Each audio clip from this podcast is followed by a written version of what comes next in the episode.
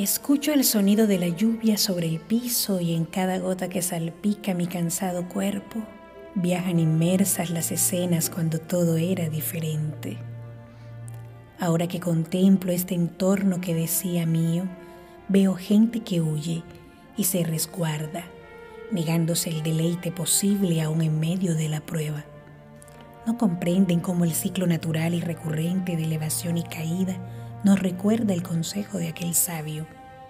En este mundo tan tuyo y a la vez tan mío, absolutamente nada es para siempre.